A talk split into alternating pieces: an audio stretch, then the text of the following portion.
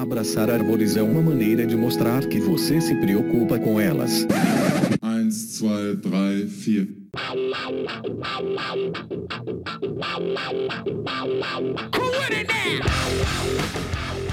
Howdy! Aqui é Fernando Lima e esse é o Desabraçando Árvores, um bate-papo sem firula sobre ecologia, conservação, a vida, o universo e tudo mais. E eu estou aqui direto de Atibaia com a Miriam Perilli Oi. E direto de Viçosa, Boa Velha, Minas Gerais, o professor Fabiano Melo. Ou não. Ô, Bião. Fala galera, bom dia. Bom dia, Bião. Benção, padrinho. Deus te abençoe, meu filho. Cara, eu te falei o que aconteceu comigo essa semana de uma aranha. Não tô sabendo não, conta pra nós. Ah, a Miriam tava viajando, eu fiquei com o Ian essa semana, né, Mim? Sim. Essa casa tem um quintal enorme e tem uma boa e velha butinão sete léguas, um pra mim e um pro meu moleque, né, de três anos. E tava jogado lá embaixo, eu trouxe aqui pra cima. Certo. Cara, aí eu fui colocar ali do lado da porta, dei uma batida nela, justamente pra tirar a aranha. Velho, pulou uma aranha na minha mão. Que beleza, hein? Ele- E aí eu dei aquela sacudida básica, né? Joguei a porta longe. E eu tava brincando com meu filho. Eu tava com essas roupas tipo kimono, assim, meio larga, sabe? Calça. Aham. Calça de kimono. Cara, aí eu vi que a aranha embolou na barra da calça. Nossa. E, bicho. E que aranha que era? Uma caranguejeira? Cara, era uma dessas aranhas de, de jardim, assim, foneutra, né? Mas, assim, na hora Pânico veio. Não, a- na minha cabeça tava assim, velho, fudeu, fui picado. Cara, eu dei quase um mortal de costa. E o Ian morrendo de rir de você. Cara, o moleque lá com o olho arregalado, e eu assim, quase dei um mortal de cuesta. E Pulei, pulei, pulei, pulei. Mas nessa fração de segundo eu tava assim, meu, fui picado. Agora não sei o que eu vou fazer. Nossa Tadinho dele, deve ter assustado. senhora, vai virar um Homem-Aranha. No, aí a aranha.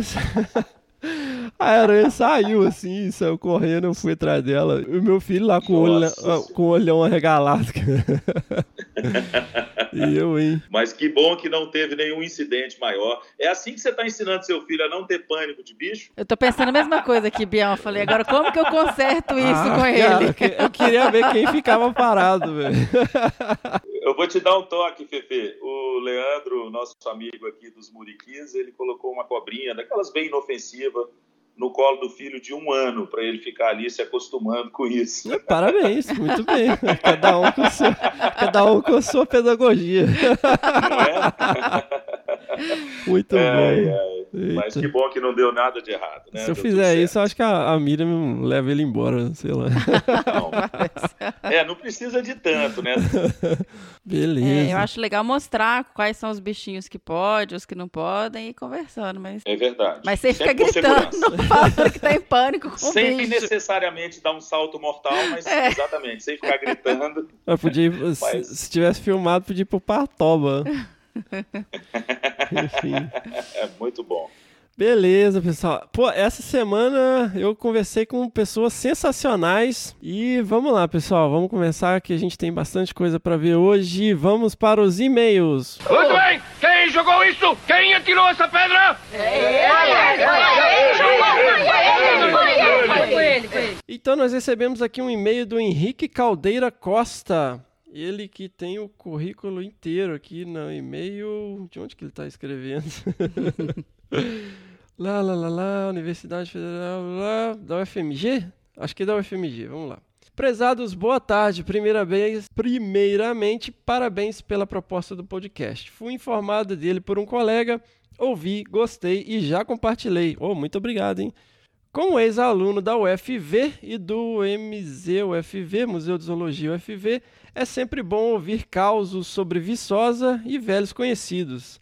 Aliás, o Fiat Uno do museu é carinhosamente chamado de Pererecomóvel. Cre- Creio que batizado pelo querido professor Renato Feio. Olha só, nossa, esse Fiat Uno rendeu, hein, bicho? Entendeu? Grande professor Renato Feio, aquele abraço. Agora tem que ensinar o Renato a ouvir podcast. Mas isso é uma Ih. tarefa para o Bião. Ah, Bião, se vira. Ao ouvir o Fabiano falar sobre refaunação, me veio uma curiosidade. Gostaria de saber a opinião dele sobre as chamadas refaunações pleistocênicas defendidas por alguns pesquisadores.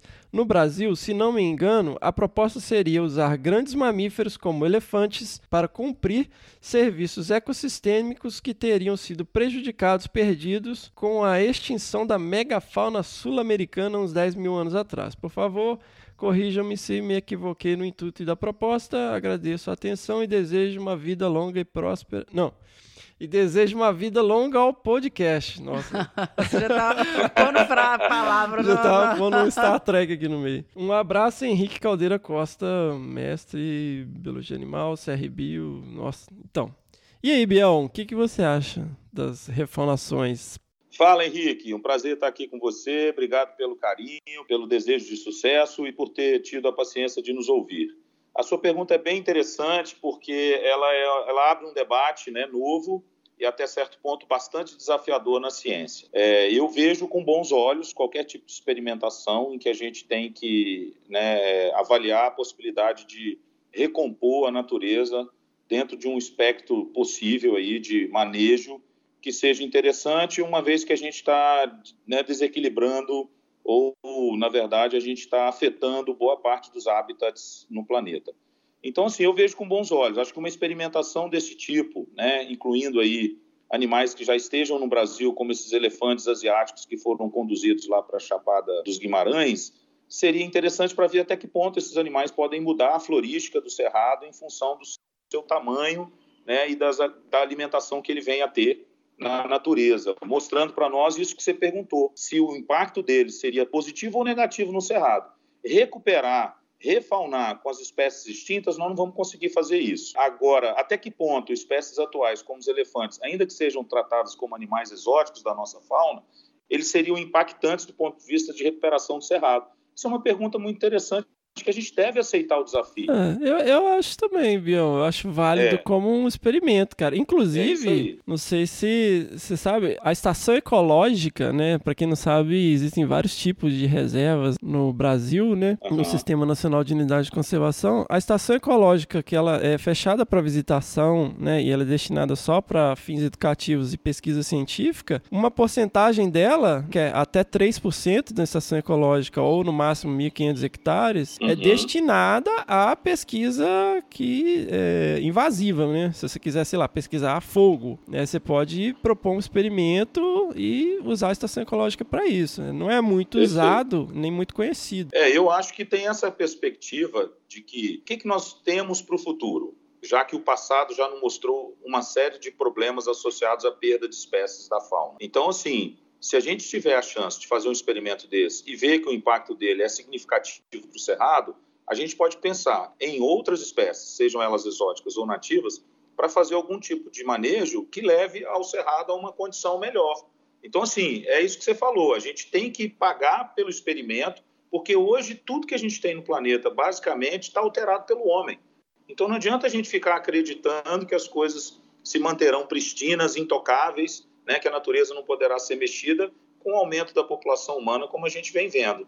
Então, qualquer iniciativa nesse sentido é, é válida. Claro, é, uma, é um experimento que tem que ter o controle necessário para isso. É isso, isso também assim é uma discussão muito rápida aqui de um tema super complexo. A gente coloca aí no post os links dos artigos, né? Tem um artigo discutindo isso, tem reply. Quem tiver interesse em aprofundar, tire suas próprias conclusões. Aqui a gente está, né? Eu pelo menos estou apresentando a minha opinião de merda. é, e eu concordo com vocês que para experimentação é super válido e mas igual o Bion falou que a gente já está mexendo e não tem manter hábitats pristinos já não é uma coisa muito viável. E eu acredito também que existem estados alternativos de equilíbrio, não existe um único equilíbrio. Então, uh, o próprio, por exemplo, essas extinções do Pleistoceno, o, o, Cerrado já chegou num novo nível de equilíbrio e isso é um processo que, que é contínuo, não é estático. Então, para experimentação, também acho super válido, tomando todos os cuidados necessários para que é, não passe muito disso. Ninguém vai deixar de ver um elefante passeando por aí, né? Então, assim, controle sobre, ah, sobre é. esse experimento vai ser bem simples, vai ser bem fácil. E, como eu disse, ele é válido. Eu acho que a gente, no, no Brasil, a gente tem uma certa relutância, né, em relação a manejo de fauna, né, que é uma coisa vista É. com muito, muita naturalidade em outros países, sabe? Às vezes você vê, igual, tem artigos em que o cara simplesmente relata tudo que deu errado e quantos pumas morreram em capturas. Exato. a gente vê com muito maus olhos, né? Qualquer coisa, qualquer tipo de intervenção, você vai colocar um rádio colar no bicho, tem gente fazendo é, drama no Facebook. Ai meu Deus, o que, que vocês estão fazendo? Invadindo né, a privacidade do bicho. Ah, assim, enfim. É, É, verdade. eu acho que assim, a gente tem que ser um pouco mais aberto ao manejo, até porque a gente não pode fechar os olhos para várias questões que estão acontecendo, né? Aí o Lebrão, o próprio Javali, Javali, né? Exato, causando um impacto enorme. exato. E tudo isso depende de manejo e Sim. de propostas técnicas para soluções é, rápidas, porque a gente está tendo prejuízo em todas as escalas, né? É, e até animal doméstico, cachorro, gato, dentro de unidade de conservação, até em áreas naturais, comendo passarinho, rato. Verdade. Beleza. Muito bom. Então, se você tem críticas construtivas, sugestões, perguntas, mande seu e-mail para primeirapedra@desabrace.com.br e atire a primeira pedra. Né, Bião? Sem dúvida. Quem não quer atirar a primeira pedra? Desde que seja uma pedra para construir uma casa. Eita, nós vamos ser apedrejados aqui. Manda aí, gente. Vamos lá, vamos para o Que bicho é esse? com Miriam Perilli. Oi, pessoal. Então, semana passada a gente mostrou um bicho aqui diferente, acho que um pouco difícil de identificar, e a gente não teve nenhum retorno de que bicho é esse. Ninguém nem arriscou dar palpite que bicho que era. Acho que a gente pegou pesado no começo. Ninguém nem abanou o rabo. Não. Então, esse bicho que a gente mostrou no último podcast é um jupará, Jupará. potos flavos. O carnívoro mais frugívoro de todos.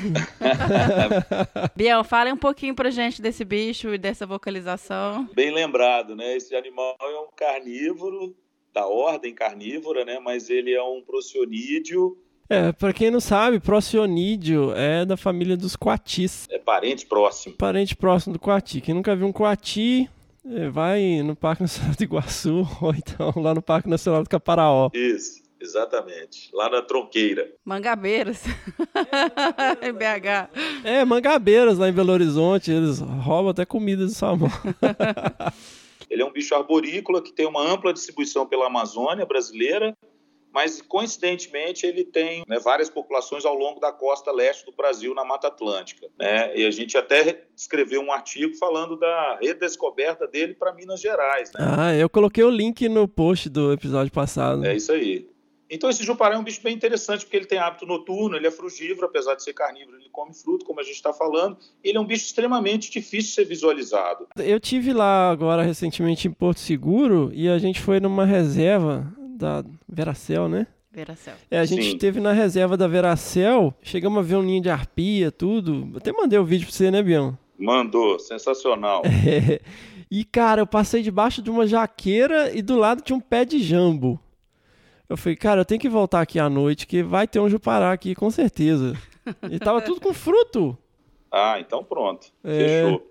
Só que, né, tava lá e participando de um evento, só se eu pegasse um Uber à noite, mas acho que o cara não ia topar me levar lá pro meio do mato de noite.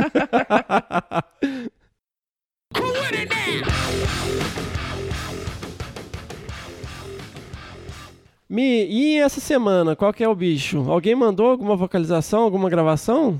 Não, ninguém mandou ainda, gente. Manda pra gente vocalização dos bichos pra gente começar a colocar aqui ah, o que vocês têm escutado é, no seu dia a dia E e, gravado, né? gravado. a gente agora vai quebrar o galho, vai pôr uma vocalização super fácil. Um monte de gente escuta no quintal de casa. Então, vamos ver se vocês adivinham quem é. Hashtag fica a dica, né, Mirinha? Fica a dica. Fica a dica.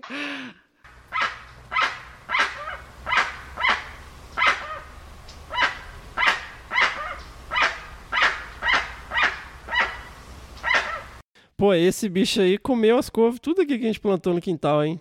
Pô, fez um estrago aqui na nossa hortinha. Então, gente, manda pra gente a opinião de vocês sobre que bicho é esse. Pra onde, Fernando? Pra bicho@desabrace.com.br. Engraçado, você sabe que eu tenho um, um pio de chamar esse bicho, né? Sim. Eu tenho uma caixinha aqui cheia de pio. Pio, pra quem não sabe, é um um apito que usava antigamente para atrair as aves. É usado até hoje, né, em países onde é permitida a caça. Aqui também, né? Mesmo a caça não sendo permitida. Não, mas você pode chamar o bicho para ver o bicho, não necessariamente para caçá-lo. Para desespero dos vizinhos, eu, eu fico tentando fazer isso, né? Mas é engraçado que tem uma família muito tradicional no Espírito Santo que chama família Coelho, faz o Pios Coelho. E, cara, é incomparável, assim, é muito bem feito, é artesanal, eles fazem isso há muitos anos, há gerações. Eu vou comprando, porque meu avô, ele tinha, meu avô caçava e ele tinha um saco cheio de pio para chamar os bichos. E era impressionante ver ele piando. E eu tenho aqui, lógico que eu nunca vou chegar aos pés do que, do que ele sabia, mas enfim, eu tenho aí o, o pio desse bicho. E funciona muito bem. Então, eles são lindos, são de madeira, assim, são bem Não bonitos. no seu caso, né, Felipe? Não no meu Você caso. não aprendeu. Eu já vi gente chamando, o bicho vem no pé, assim, mas eu não. É os bichos saem correndo quando eu faço. Qual que é aquele que você chamava de noite? De noite? De tardinha, assim, lá no coisa. Eles vinham. É. Uru, uru, é, uru. Uru, é, uru cara, capoeira. esse eu sabia piar, cara, que eu chamava, o bicho gritava lá. Muito bom. Do outro lado. Ótimas, ótimas dicas. Sensacional. Pô, quem não souber agora já. Manda e-mail bicho@desabrace.com.br. Fica a dica.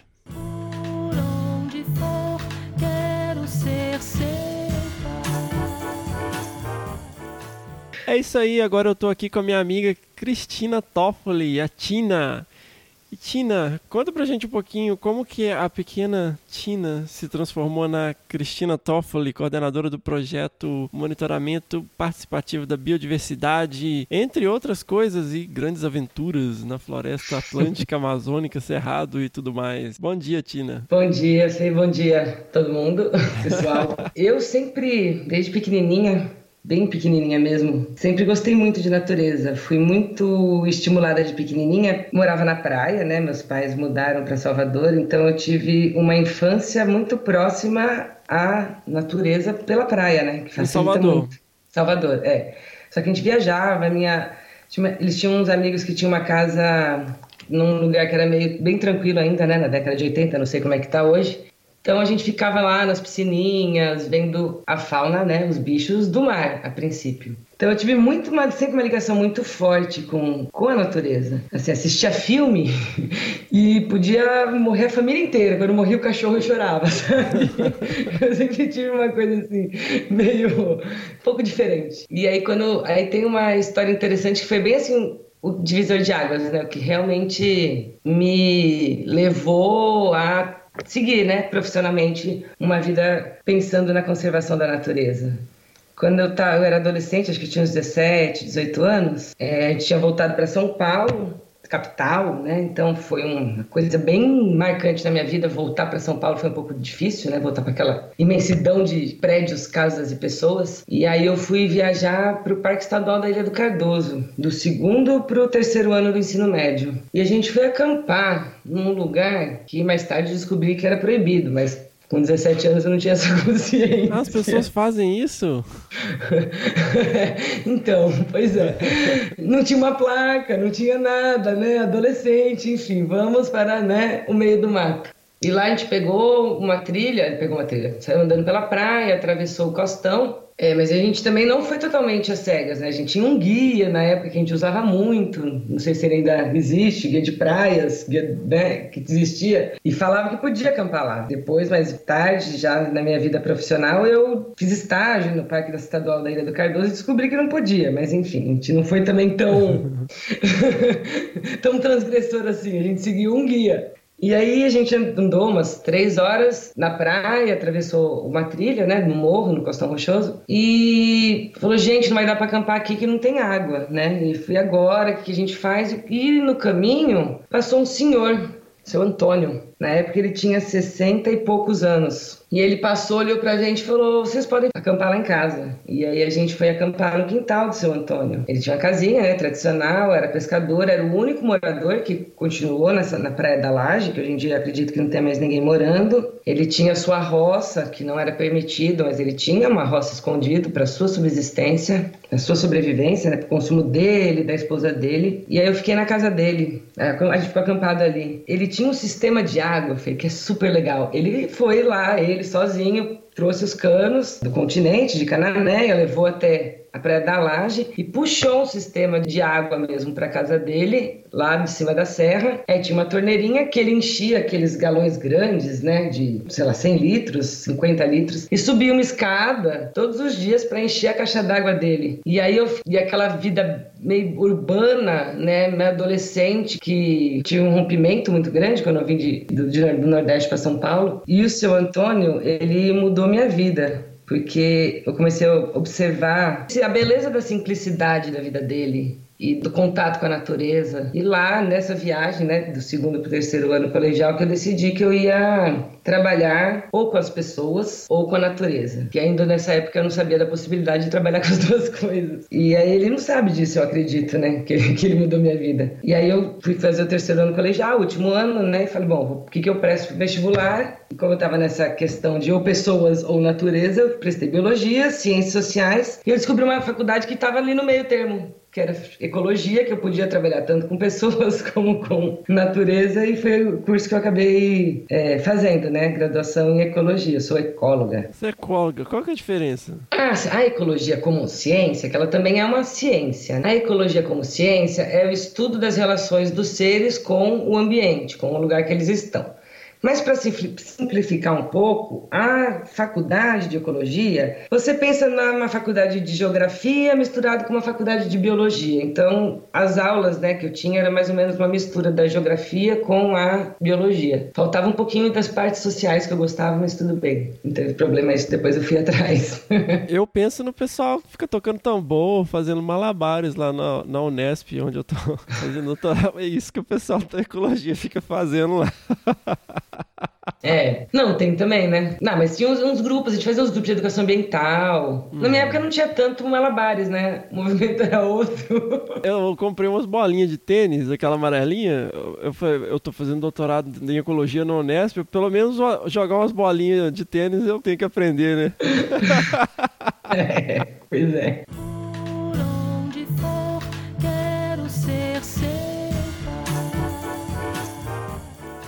Durante a faculdade, vários professores tinham o IP como referência para várias questões de conservação de fauna. O que, que, é o IP? É, o IP é o Instituto de Pesquisas Ecológicas, que é onde eu trabalho há quase 15 anos, desde que eu me formei praticamente. Você estava lá em São Carlos ainda, você começou a ouvir falar do IP? É, em Rio Claro. Ah, vocês dois em Rio Claro? Estudei em Rio Claro. Eu achei que esses dois São Carlos. Não, em Rio Claro.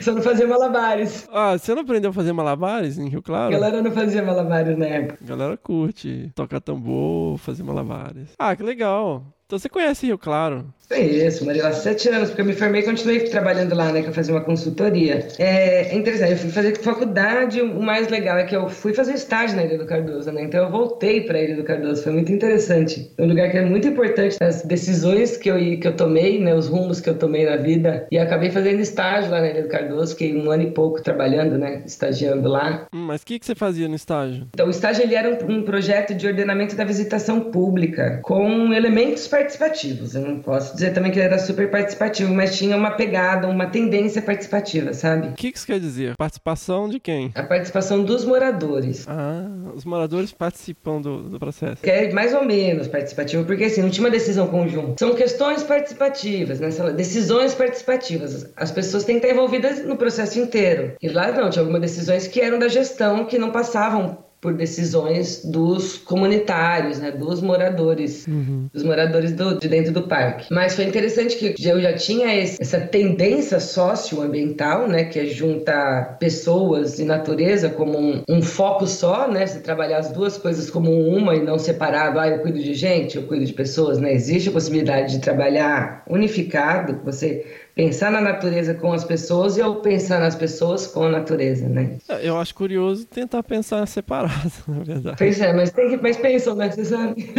Tem um professor, José Augusto Pádua, né, que ele fala que a, a gente tem uma visão flutuante, né? A gente tá flutuando aqui em cima, a gente não tem conexão com o planeta, com a natureza, com nada. Pois é, exatamente. A gente não precisa, né, da água. É, não, a água, não a água vem da torneira. Aí quando você pega aquela água com gosto de lodo no- nas torneiras em São Paulo, não entende por quê. né? É, exatamente. Seu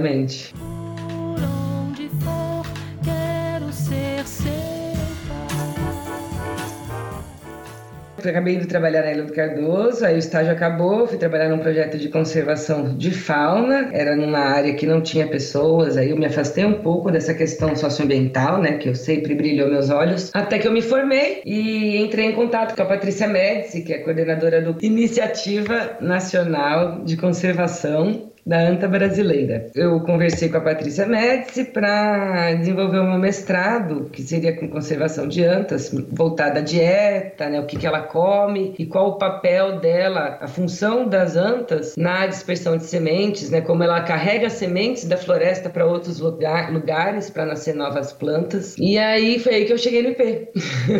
Que aí você foi lá em Teodoro Sampaio, né? No extremo oeste do estado de São Paulo, divisa com Mato Grosso do Sul e Paraná. Por onde for, quero ser seu Mas do ponto de vista prático, né? Vamos lá, dieta da anta e tal, legal. Mas do ponto de vista prático, descreva o seu trabalho nessa época. Era um trabalho muito digno. Quando eu falava para as pessoas, todo mundo ficava horrorizado. É, você acordava de manhã e o que, que você fazia? Eu ia pra floresta, que é muito legal, andar em trilhas, ver os animais, sentir aquele cheiro, né? E pegava cocô de anta. Ah. que por sinal é bem parecido com um cocô de cavalo, né? Em termos de volume, pelo menos. Isso, e volume, e também a cara que né, parece uma erva mate, assim, parecido com o do cavalo, mas parece erva mate de chimarrão. Quando você lava, Aí você pegava uma amostra pequena. não, pegava o cocô inteiro. Ah, você pegava um cocô inteiro. Qual que é o volume que isso ocupa? Cara, quase uma mochila, uma mochila de escola de, de criança normal, assim. Você põe dois, três cocôs ali dentro. Quatro, vai, três, quatro cocôs. Então só pra ter uma Do ideia. ponto de vista prático, você enchia a mochila de cocô de anta. Isso, pra lavar. Ah, aí você levava pro laboratório. É, levava pro laboratório, lavava numa peneira, depois secava ele, depois que ele tava bem sequinho, com cara de chimarrão, eu ia buscar sementinhas naquele monte de folhas e galhos, né, já triturados e digeridos. Mas limpinhos, parecia uma erva mate. É esterco, é esterco, vai. Tem um monte aqui na hortinha de casa. Aí eu separava sementinhas, né? De sementinhas pela carinha dela, que era. Essa aqui tem cara de ser diferente dessa, né? Nunca tive. Nunca trabalhei com planta, então eu não conhecia as sementes mesmo, mas pela. Pelo aspecto, pela cara delas, você consegue né, dividir, né? Separar elas. Aí separei elas, levei para um pesquisador de sementes, aí sim, um cara que realmente sabia olhar as sementinhas, identificar, e depois eu coloquei elas para germinar, né? Eu plantei elas para ver o que, que ia nascer dali. Daí que vem essa, essa história da dispersão de semente, né? Que a- a- ela come num lugar, leva, deposita as sementes junto com o seu cocô Isso. em outro lugar e aí vai germinar. Isso aí. Ah, e aí chamam ela de jardineira da floresta, né? Ela tem esse apelido no mundo da conservação. Ela e outras espécies são os jardineiros da floresta, porque eles têm esse papel de levar de um lugar para o outro para manter a floresta em pé. Putz, legal, legal. e você foi seu mestrado. Foi meu mestrado, isso. E que eu entrei no IP com isso, apesar do meu trabalho ser especificamente com a conservação de uma espécie de fauna, lá no Pontal, todo o programa de conservação da região, ele é bem socioambiental, né? ele tem bastante é, inserção das pessoas em outras frentes, não na que eu atuava, mas isso foi ótimo, porque meus olhinhos brilharam de novo na vida. Né? Que apesar de eu estar trabalhando, né? eu não trabalhava diretamente com pessoas, mas era dentro de um programa maior, né? que tinha pessoas também em outras frentes que totalizavam, né? faziam o programa todo de conservação ali na região do Pontal do Paranapanema.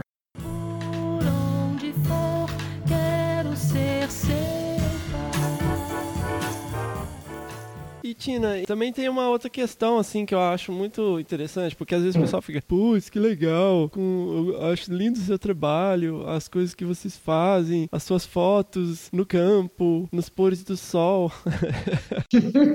com as antas, com as onças. Que lindo. Mas tem um outro lado, assim, que acho que a gente não fala muito, que é esse sacrifício pessoal, né? Então você, assim, uma pessoa mais praieira, vamos dizer, É, que tinha bem- toda essa questão. Também já com uma experiência em grandes centros, São Paulo e tal.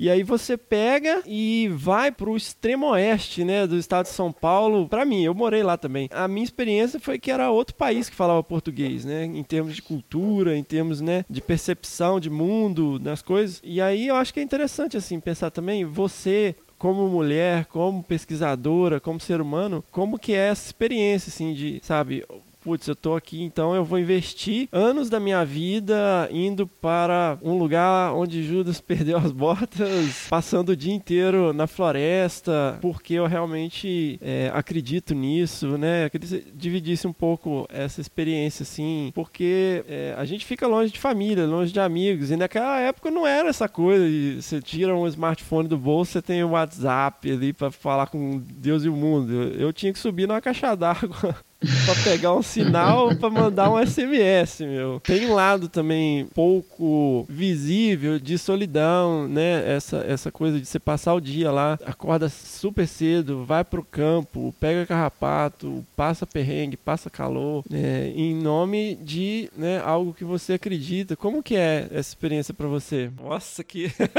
É, tô pensando. too much, né? Então, porque, sei, Fê, eu acho que como sou meio easygoing, né? Meio que? Easygoing. Ah, Tipo, easygoing. Beleza, é isso aqui vai ser isso aqui, entendeu? Então eu vou me adaptar nisso aqui o melhor jeito que eu posso, sabe? Eu acho que quando a gente tem uma ideologia e acredita naquilo que a gente tá fazendo, alguns efeitos colaterais eles são um pouco minimizados, né? Porque tinha um propósito eu estar lá, longe da família, longe de todo mundo. Eu tinha um propósito maior aqui, um objetivo maior, né? Pra estar lá. E aí a gente acaba se apegando nos amigos, né? Porque é interessante isso, que a gente mora longe da família, mas tem várias pessoas, no Pontal especificamente, em alguns lugares que eu morei, né? Eu tive essa possibilidade de estar longe da família, mas ter pessoas próximas e parecidas que também estavam longe da família. E aí acaba sendo uma famíliazinha também, né? De alguma forma, que a gente acaba formando. Isso na faculdade, quando eu morei no Pontal do Paranapanema. Depois eu fui morar em Manaus, que também tinha bastante forte isso. E eu acho que são essas duas coisas, né? Tem a questão do propósito, do objetivo de você estar lá, tem um motivo que eu tô aqui, que facilita você sentir menos esses efeitos. E a possibilidade, né? Quando tem a possibilidade de ter pessoas que você se identifica, claro, e que também estão numa situação parecida, longe da família, aí você faz uma famíliazinha. pra suprir, né, essa necessidade. Aí. É, eu tive isso. Teve uma amiga em comum, a Carla Paranhos. Um beijo, minha querida. Você sabe que a gente chama. É. Ela praticamente pegou pra criar, né? Por onde for, quero ser seu Mas um, um lance também, Tina, assim, que eu percebi, porque nesses rincões, assim, é um universo muito masculino, né? Sim. Eu senti isso quando eu comecei, né, a trabalhar lá nessa região, mais de sertão mesmo, porque peões, né, os mateiros, os nossos queridos assistentes de campo, eles querem te pôr à prova o tempo todo, né? É aquela coisa Uhum. bem de. É, normal, né? É, Sim. Você só respeita quem você. Você vê que ele tem aquelas capacidades, né? Vamos dizer Uhum. assim. Alguma admiração, vai, de alguma forma. assim. É, de alguma forma. Então, assim, você vai ganhando respeito aos poucos através das suas ações, né? Isso aí você não compra, você não impõe, né? Com essa galera tem que ser mesmo no dia a dia. Sim. E eu lembro uma vez que eu recebi uma menina, inclusive lá de São Carlos, que ela tava afim de fazer um trabalho de genética e tal. E a gente foi pra campo, né? Ela foi comigo pra conhecer o trabalho e tal. E quando ela foi embora, né? Depois de vários dias de, de atividade intensa de campo, ela me agradeceu e ela falou comigo assim: Obrigado, você não me tratou como mulherzinha. Fiquei meio assim na época, eu falei: O que, que, isso quer dizer, né? Mas eh, aí eu percebi a questão que eu tratei ela como uma pessoa normal que tava ali comigo trabalhando, sabe? Não fiquei com, ah, deixa eu carregar isso pra você, ou deixa eu fazer isso pra você porque você é mulher, sabe? Como que é essa questão, assim, de entrar no universo masculino, ir pra campo com um monte de peão, né? E ser uma mulher e ser respeitada.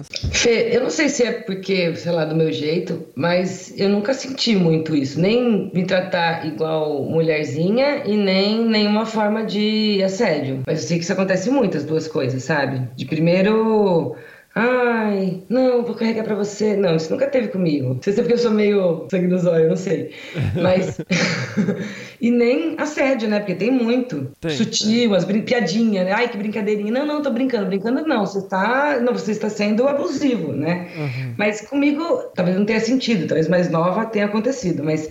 Eu, olhando para trás, eu nunca senti isso. Eu já senti o contrário. Essa mesma coisa que você falou de pôr à prova, eu já senti isso, de pro mateiro. E, por exemplo, nessa época de coletar cocô de anta, eles nem ali. Tipo, vamos ver se ela aguenta. E eu botando todos os cocô de anta na minha mochila sozinha. Vamos ver se aguenta, né? Bem isso mesmo. Isso, é. Então, eu nunca tive essa sensação de nem de, ai, coitadinha da mulherzinha, que são duas formas de machismo, e nem a do assédio, né? São dois, Uhum. duas formas que se manifestam a visão da mulher como mais frágil, ou como mais frágil, mais um, sei lá, um objeto sexual, são duas formas. Eu nunca senti, mas também eu sou muito brincalhona, né? Eu já chego, olho no olho, falo de igual para igual, então talvez Manda se fuder. mando facilmente, né? Então é um pouco do perfil também, né? Tipo, se o cara vem com piadinha, eu falo, presta atenção. Na cidade já aconteceu, mas em campo, as pessoas profissionais trabalhando comigo, nunca. Nunca aconteceu. Quando eu fui para Manaus, teve uma coisa, não foi comigo, foi comigo, mas não teve assim, nem uma, ai, coitadinha, mulherzinha, nem assédio. Mas a esposa do assistente de campo que ia trabalhar comigo ficou com ciúmes por ser uma mulher. E ela falou que ele só iria se a filha fosse junto. Tudo bem, foi legal, porque aí eu acabei, tipo, eu ficava ensinando ela, conversando com ela, né? De alguma forma foi uma capacitação que a, que a Edilene passou, né? É, putz, legal, é. Foi um Legal. aprendizado pra vida dela. Mas também não deixa de ser uma forma de machismo, né? Porque, ah, não, com mulher você não vai pro campo. É. Tinha um companheiro na época, né? Eu tinha um relacionamento estável, né? Não era. Já tinha mais de 30 anos, era uma menininha, mas enfim. Eu, eu acho que a preocupação dela devia ser com o marido dela, que devia É. ser uma tranqueira, né? Mas é cultural, né, Fê? É cultural, é cultural. Eu É, entendo. eu Tipo, entendo. ah, não, com mulher não. Não faz diferença, né? E isso, inclusive, é um assunto que a gente está tentando tratar mais a fundo no projeto de monitoramento participativo. A gente está querendo levar treinamento mesmo, tanto para as pessoas da nossa equipe, diretamente, né, que estão trabalhando no IP, como pra, para os gestores, né, as pessoas que fazem a administração das áreas protegidas, como para os monitores, né, os, os comunitários que trabalham com a gente.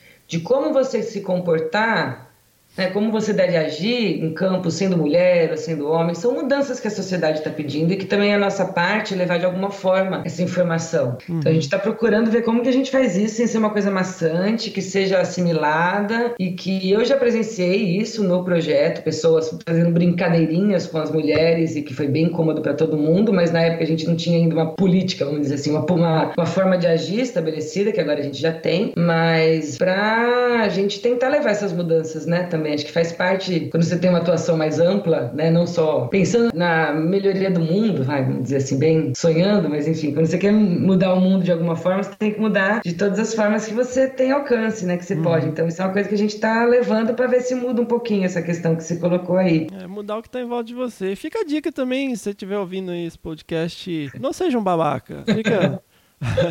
Vai, vai pra campo, vai fazer alguma coisa, não fica. né? Tudo bem, uma coisa é ser educado, mas, pô, você não precisa de ser. Ai, ó, isso tá pesado pra você. É, exatamente. Sabe, você- é, se você não fosse fazer isso com um brother, não, sabe, trata normal, ser humano, né? É isso aí, exatamente. E esse é o desafio que a gente quer enfrentar, né? Como a gente passa isso pra pessoa, considerar não não pode ser homem ou ser mulher, é uma pessoa que tá trabalhando com você. É uma um ser humano. pessoa, é uma Pô, pessoa. é. sabe? Sim. Enfim.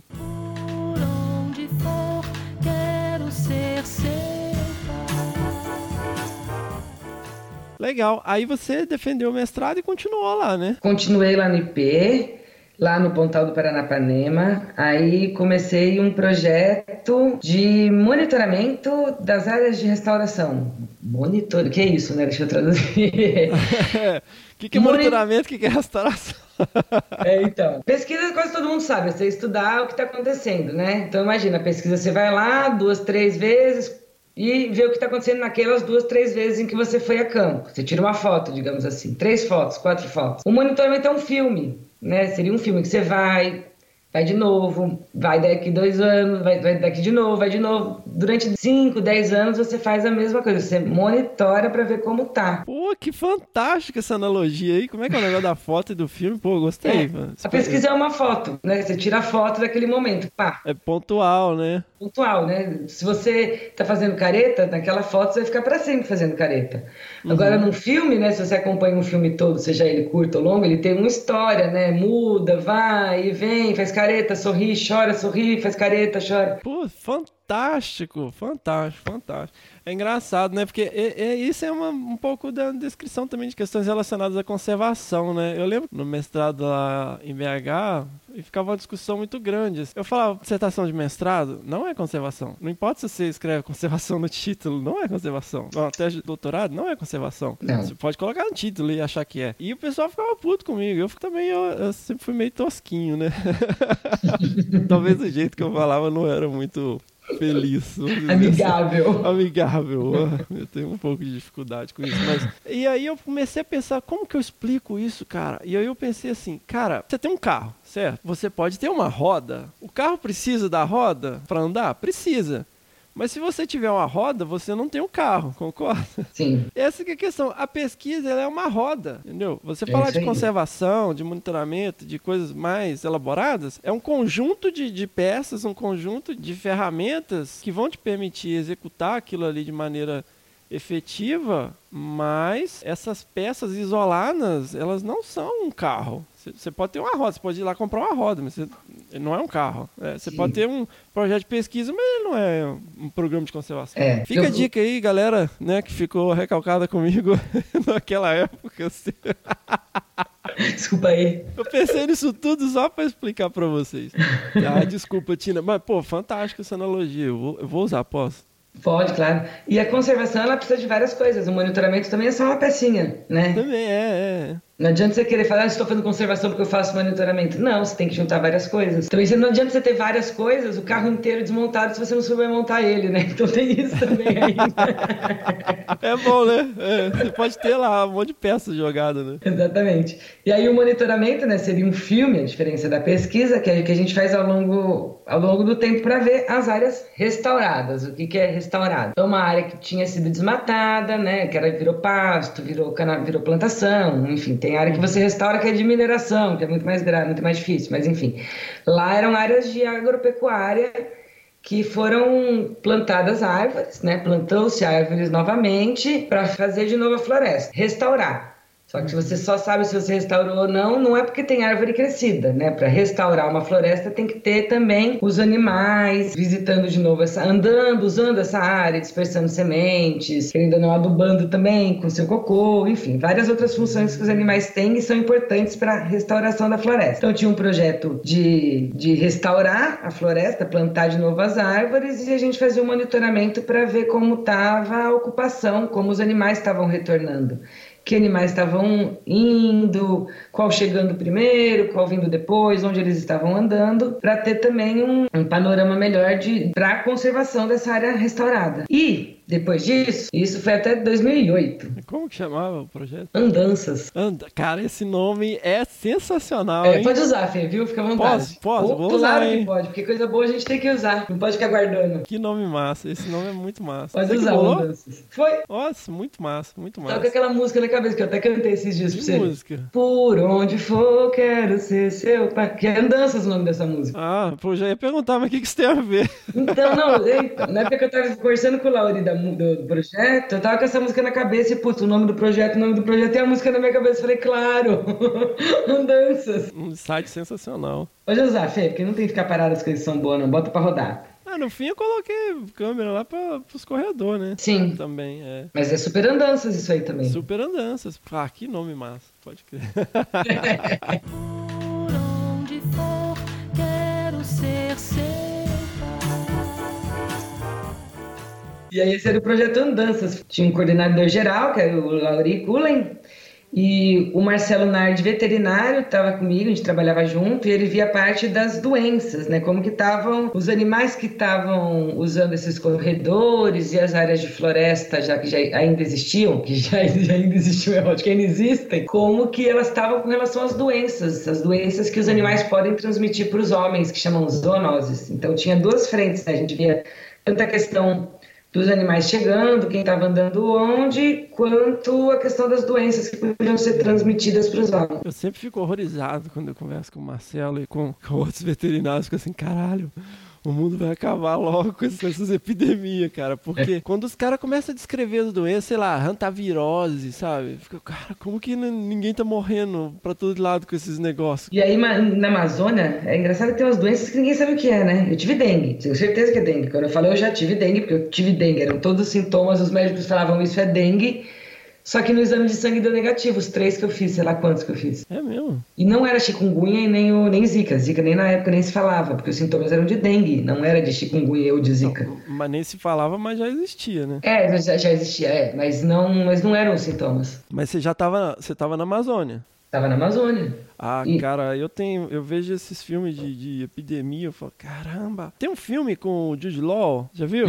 Não sei se eu já vi, eu sei quem que é, mas eu não sei. Nossa, eu não, po não posso dar spoiler no final do filme, mas, cara, eu fiquei assim, nossa, cara, a gente tá muito perto disso. Tá mesmo. Só pegar um maluco mais maluco ali que veio de uma faca, acha um vírus, que lascou. Não, cara, é, é, é meio foda. Enfim. Aí lá depois do projeto Andanças acabou o recurso, né? Às vezes a gente tem essas questões também. Às vezes, nossa, que, que curioso, isso acontece? Acontece de vez em quando. E aí tinha uma oportunidade de ir pra Amazônia. Por onde for, quero ser seu.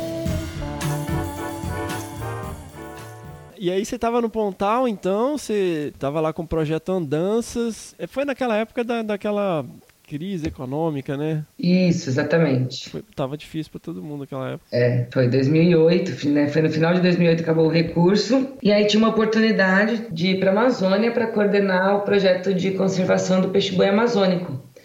Era um projeto que já acontecia há tempos lá na região do Baixo Rio Negro, né? Região do Rio, Rio Negro nasce Colômbia, Venezuela, desce pelo Brasil e encontra com os Solimões, que vem do Peru, um pouquinho depois de Manaus, para formar o Amazonas. Então, essa região do Baixo Rio Negro é o Rio Negro perto do encontro com os Solimões, próximo a Manaus, que o IP trabalha lá né, até hoje. E aí tinha a oportunidade de ir para a Amazônia trabalhar no projeto de conservação do peixe-boi amazônico. E aí você voltou pro seu ambiente natural, que é a água, né? Pois é, então. Exatamente, Fernando. Na hora que você fez aquela pergunta anterior, né, de como que foi ficar longe do mar, eu pensei isso. A minha questão não é com ar, é com água. E no Pontal do Paranapanema tinha o Rio Paranapanema, que eu ia bastante, inclusive, porque dava uma lavada, sei lá. então eu descobri que a minha relação não era com o mar, como eu achei que sempre fosse, né? Quando eu fui para Amazônia, eu descobri que eu preciso de água. Sim. A, a água, eu, todo mundo, na verdade, né? Não sou só eu, todo mundo precisa de água. Mas eu vivo mais feliz quando eu estou próxima da água. Pronto. É engraçado isso, né? Eu pensei, a Miriam também é assim. é. A Miriam, minha esposa, ela também é assim, muito água. Uhum.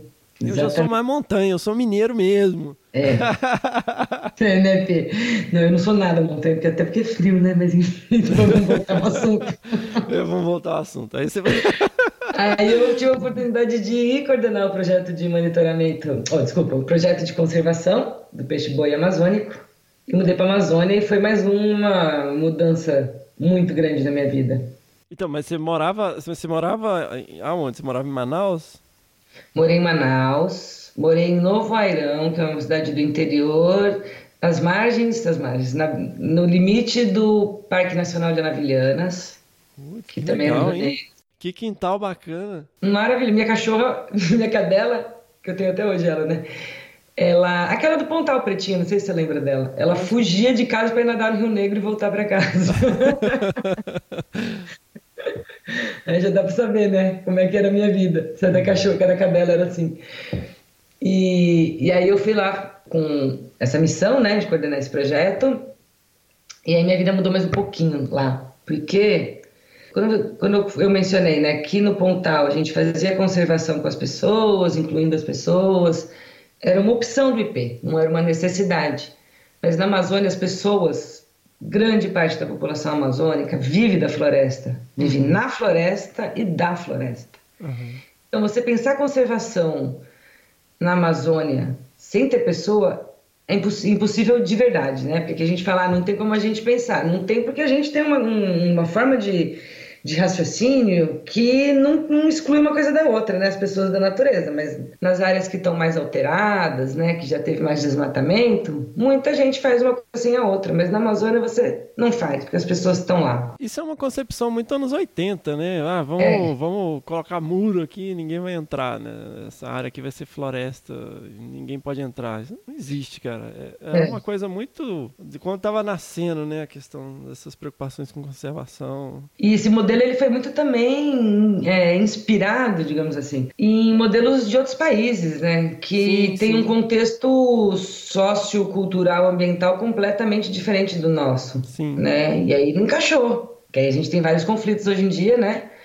Ainda temos por causa de questões de, de pessoas morando em áreas de proteção, né, unidades de conservação, de proteção integral, ou seja, você protege integralmente, só que você fez uma área de proteção integral onde tem pessoas que moram, como a Ilha do Cardoso, por exemplo, né, que eu comentei no começo da, da, da conversa, que o seu Antônio morava e fazia a roça dele escondido para poder viver, porque botaram um parque numa área que tinha pessoas que viviam lá há gerações. Então falta também de planejamento, de ouvir as pessoas, a questão de, de- da participação, né? De lá ouvir as pessoas que estão lá também. Né? A princípio vai ter uma resistência, pode ter. Sempre tem, a gente também resiste a coisas novas, todo mundo, né? Mas devagarzinho, vai conversando e pensa, né, numa melhor forma, um melhor planejamento para as áreas, para as unidades de conservação que incluam as pessoas, né? E não esse modelo importado de outros locais. Que aí você pode pegar, ah, aqui tem, eu quero botar um parque aqui. Não, mas tem pessoa. Então, onde, onde tem pessoas, eu coloco uma unidade de conservação que seja de uso sustentável, que existe. E o miolinho ali, onde ninguém nem usa, e nem aí eu boto uma proteção integral, ou nas nascentes da- do rio, enfim. Né? Um planejamento mais que inclua participação social em diversos níveis, e não só os tomadores de decisão nas suas mesas no ar-condicionado. Mas aí né? você aí você começou a perceber isso já nessa época, desse projeto com Peixe Boi. É, exatamente. E aí toda aquela coisa linda do seu Antônio que mudou minha vida voltou tudo, né? Voltou muito pra mim.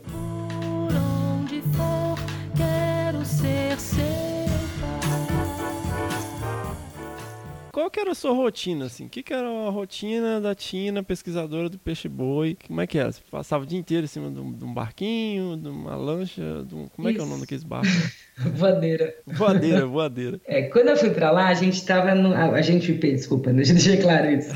O IP já estava conduzindo um projeto, dentro, o projeto de conservação do peixe-boi estava em parceria com uma outra instituição local para fazer reintrodução de peixes-bois na natureza.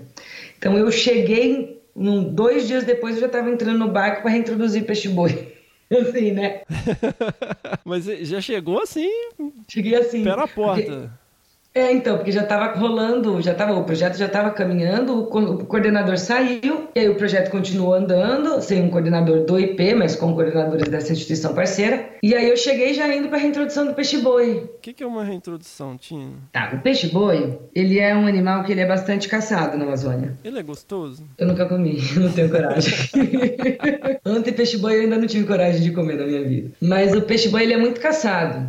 Né? Ele é um animal grande, então numa comunidade quando eles caçam, eles podem dividir a carne, trocar, né? Eu tenho minha farinha, você me dá um pouco da sua carne, enfim, né? E que isso é ok, é a sobrevivência das pessoas. Não é legal, é, é proibido. Mas num aspecto de sobrevivência, ele é importante, necessário, não é importante, é necessário. Mas tem comercialização também. E aí que mora o problema, porque aí eu penso as pessoas é, da cidade, muitas pessoas de poder político e econômico alto, encomendam esses peixes bois para os comunitários, né? Que eles tenham conhecimento, ele- é um conhecimento tradicional, né? Pescar peixe boi, gente do céu. Você fica lá o dia inteiro na canoinha e é uma canoinha de madeira daquela que tá dois dedos da, da lâmina d'água, assim, da água, sabe?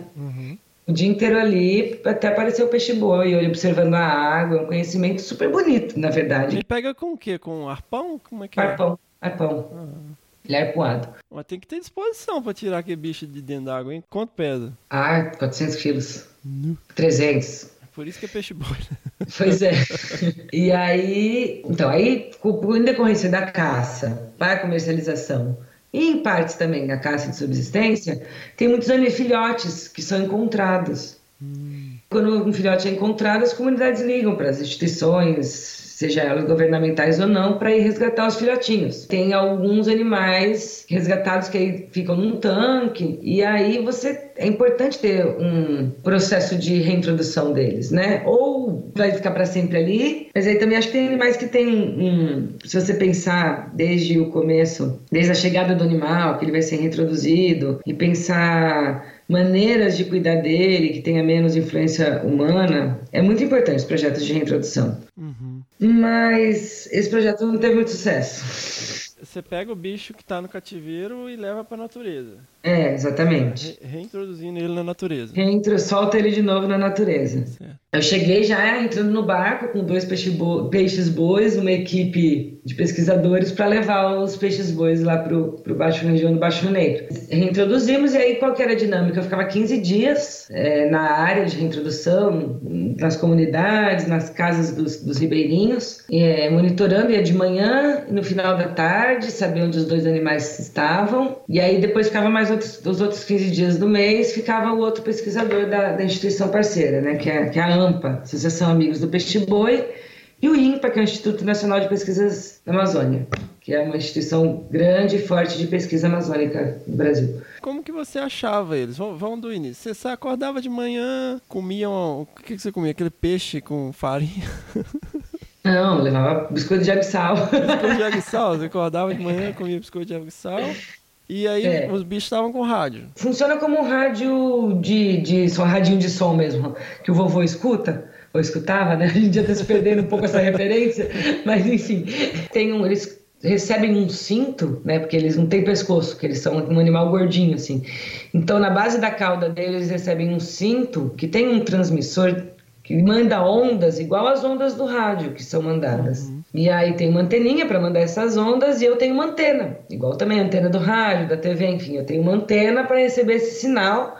E pela intensidade, né, pela força do sinal, onde está mais forte, eu vou virando a antena e localizo onde está mais forte o sinal e a gente vai seguindo e chegando perto.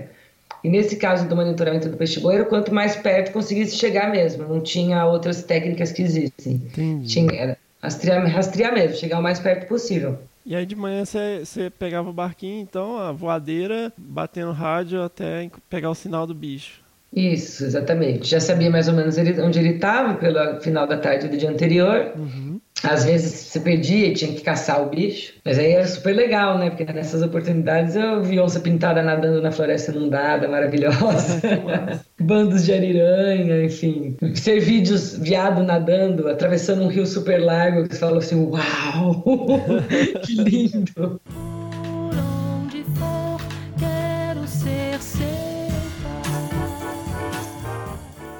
E é, acordava de manhã, tomava café normal e ia, pegava a voadeira e ia rastrear, né? Ia atrás dos animais com antena para saber onde eles estavam. E aí era importante esse rastreamento, né? Você chegar o mais próximo possível, porque é, os animais podiam estar parados por alguma questão de saúde, porque eles estavam acostumados com uma piscina, eles moravam numa piscina onde eles nadavam em círculo e recebiam alimento. Então a gente soltou eles na natureza, eles não tinham o menor conhecimento de como comer, de como nadar, na verdade. Porque teve uma pesquisadora associada da Universidade de Tóquio que colocou um equipamento que, que era como uma, uma ventosa mesmo que grudou no, no, no couro deles.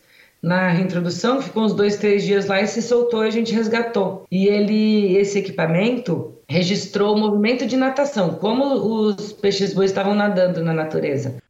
Ah, tá. O resultado disso, depois que a gente recolheu esses equipamentos e analisou, é que os animais nadavam em círculo mesmo. Ah, eles estavam condicionados. Isso. Então, do mesmo, eles tinham um deslocamento, sim, mas não era em linha reta. Eles iam nadando em círculos, nadando em círculos, nadando em círculos, nadando em círculos. E isso teve um gasto de energia muito maior pro bicho, né? Você ficar tenta ir da sua, da- do seu quarto para sua cozinha andando em círculos, em vez de linha reta e ver o tanto que você cansa mais, É, né? vai- faz qualquer coisa dando volta, né? É, exatamente.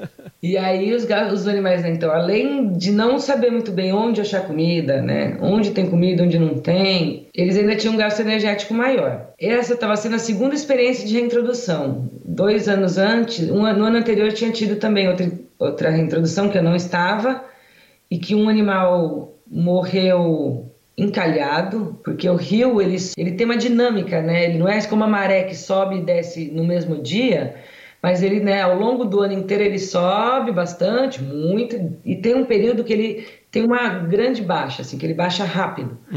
E o animal ficou encalhado e morreu. E aí acabou, né, provavelmente foi predado, né, depois que ele ficou encalhado, enfim, acharam um cinto com o animal morto já. E o outro acharam só o cinto. E aí não sabem se ele emagreceu muito por conta da reintrodução e perdeu o cinto ou se ele realmente foi morto, enfim. Não dá para saber porque acharam só o cinto. Então, nessa segunda reintrodução, apesar de eu não estar na primeira, né, a gente já estava com essas questões mais atentas dos animais. E aí a gente observou que um animal não estava saindo do lugar, estava muito parado. Foi, aí a gente foi rastreando ele com a antena mesmo até chegar nele. Nessa, nessa situação eu estava junto. Ah, essa- essas outras situações você não tava junto.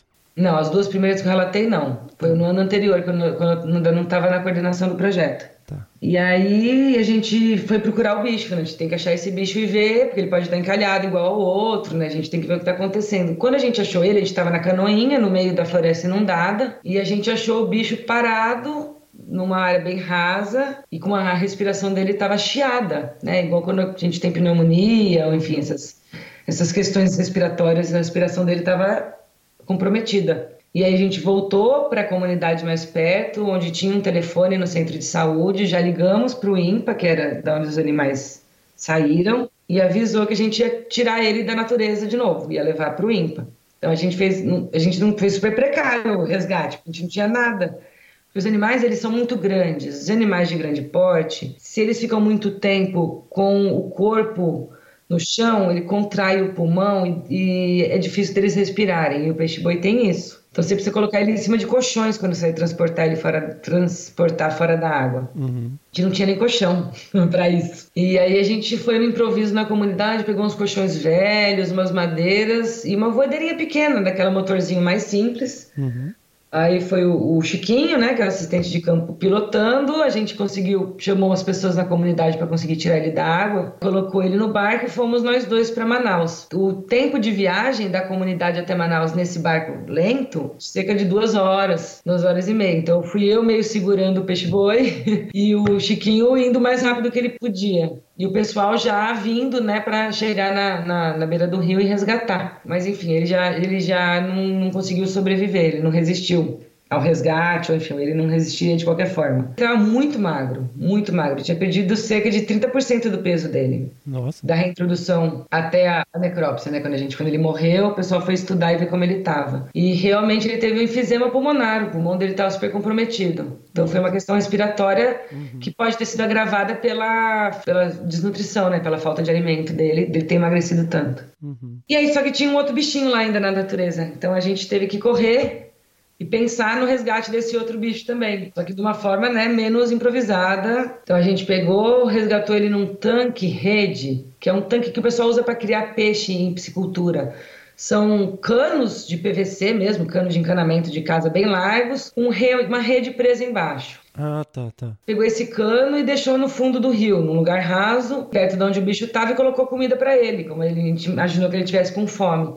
Ah, o bicho foi vindo, foi vindo, foi vindo, até que a gente conseguiu erguer. Nesse dia não tava, mas aí ergueu o tanque rede e conseguiu deixar ele preso no tanque rede. Ah, vocês rebocaram ele num pulsar gigante. Não, não, a gente não rebocou, a gente pegou ele e deixou Ah. e levou junto para casa do Chiquinho, que era o nosso assistente de campo. Aí deixou ele lá na casa dele, ia dando comida para ele, alimentando ele, para ele também ficar um pouco mais forte do que provavelmente ele estava muito debilitado, assim como o outro, né, para resistir ao, ao transporte. Aí a gente contratou uma voadeira mais rápida, levou colchões e todo o material que ia ser necessário para não comprometer, para não prejudicar a respiração dele, e levou ele de volta para Manaus, para ele ganhar peso E aí no projeto a gente fez uma reflexão dentro do IP, que o IP trabalha com reintrodução, mas ele trabalha num outro âmbito de reintrodução. As reintroduções que a gente já fez dentro do IP foram depois de muitos anos de pesquisa e de conhecimento antes de levar a espécie de volta. E com né? espécies que já, já existiam precedentes, já tinham havido experiências, né? Exatamente. Conversei, a gente conversou internamente e resolveu fazer projeto de conservação mesmo, né? Pesquisa, educação ambiental, envolvendo a população. E aí a gente resolveu voltar a fazer o projeto de, projeto de conservação mesmo. E o INPA, que tinha expertise, que tinha os animais em cativeiro, que tinha a expertise também da reintrodução, continuou fazendo a reintrodução. Eles mudaram bastante. Eles conseguiram uma parceria com uma fazenda de piscicultura, um criador de, de peixe, e aí eles estão soltando os animais num lago bem grande, onde eles vão dando alimento e tirando aos poucos, e tá dando super certo. Agora uma reintrodução mais lenta, né, mais gradual dos animais, e tá dando certo agora essas reintroduções mais um semi-cativeiro, né? Não, antes de soltar de vez na natureza. Um soft release, né? Isso, isso, mais suave, né? Uma soltura suave. Isso aí. Eu acho que é importante, Tina, né, em tempos tão radicais como nós vivemos hoje, deixar um recado aqui aos xiitas, aos haters de plantão, né, assim, que é muito fácil jogar pedra e agora falar, nossa, meu Deus, vocês deixaram o pobre peixe-boi, sabe? Meu, manejo, de maneira geral, você está assumindo um risco. Sim. E a gente sabe que pode acontecer, não só nesse caso, mas qualquer outra espécie. É muito fácil sentar aí na frente do computador, na frente do Facebook, falar, ah, isso que absurdo, meu Deus. É, então vá você, querido uh, hater, querido troll, vá você passar né, esse perrengue, passar todas essas experiências aí, nesse esforço, você que tem aí uma, uma visão impessoal do processo, agora você imagina um pesquisador que está lá todo dia da vida dele, né, ele dedicando todo o seu tempo passando o dia em cima de um barco com uma antena de rádio, monitorando um animal né, e vê isso acontecer. Você, no fundo, né, Tina? A gente acaba criando uma conexão, né? Você vê o bicho todo dia ali. Então, Sim. nós somos as pessoas que mais estão mais preocupados, que mais sofrem quando você vê o Uhum. animal nessa situação. Então, antes de atirar pedra, né, acho que vale deixar esse recado aqui, que maneja isso aí. É, e tem também assim, para você construir uma forma efetiva, você erra, né? Tudo. Tudo que você vai fazer, quase tudo, né? Tem coisas, às vezes você acerta de primeira, mas sempre tem erros. E como que você, se você não errar inicialmente para depois pensar em outras formas e, e aprimorar e melhorar a forma que você está fazendo a reintrodução, para salvar um monte de outros animais que estão num tanque rodando em círculos. São muitos animais que tem, tem pelo menos três instituições que eu conheço, eu não sei como é que está agora, que eu me afastei um pouco do peixe-boi, que tem piscinas lotadas de peixe-boi, porque não recolhe, porque resgata, é claro, tem que resgatar, mas tem que dar um destino. Esses animais têm que voltar para a natureza de alguma forma. E se você não tentar, se você não também der a cara a tapa e errar às vezes, você não vai conseguir achar uma forma melhor. A gente não tem uma cultura de manejo. Pô, tem um pesquisador, É. o cara publicou um artigo só relatando o que, que deu errado nas capturas de puma que ele fez e quantos bichos morreram e o que aconteceu que levou ao óbito de cada um dos animais e foi tudo durante manejo. E eles veem isso com muita naturalidade. Agora, é, É. muito fácil também, é mais uma questão, você, virar e falar, nossa, mas como vocês não anteciparam que o bicho ia estar dessa maneira, né? Ele ia estar condicionado. É, é muito fácil você falar depois que você sabe, né? É, Exatamente. que é o hindsight, né? Depois que você sabe o resultado da, da loteria, você fala ah, qual que é. Sim. Quando você tá na situação mesmo, tem coisa que você não tem como antecipar até você ver acontecendo, né? É, exatamente. Bem isso mesmo. Mas enfim, foi super dolorido. Nó. Não, imagina, né? A gente cria uma conexão, imagina você vendo, né, na sua frente. É, exatamente. Porque teve toda a adrenalina de segurar o bicho e não deixar cair na água, porque eu tava numa voadeira pequenininha, num barquinho pequenininho com um bicho de 200 quilos eu segurando ele, né? Que ele não podia deixar ele se debater, senão ele caía pra fora da voadeira. E já era mesmo, né? no Rio Negro. Mas aí, agora a pessoa tá conseguindo fazer do jeito que tá dando certo. Tá bem legal. E essa questão que você falou dessa publicação, assim, eu sempre pensei muito, sabe, de publicar essa história justamente para ninguém errar de novo, né? É tão importante a gente relatar nossos erros para que não sejam repetidos, né? A gente gosta sempre de falar do que a gente acertou. Que na, na- na nossa cultura, o problema é que você vai ser crucificado, né? É, mas enfim, a gente tem que mudar também um pouco, né? Isso. Tem que falar dos nossos erros, a gente tem que falar. É importante pro o- compartilhar o que não deu certo. Que é onde a gente aprende, né? Exatamente. Então é isso que eu ia falar também, que é o erro, né? Ele, ele é muito importante para aprendizado. Sem ele a gente não consegue aprender tão bem.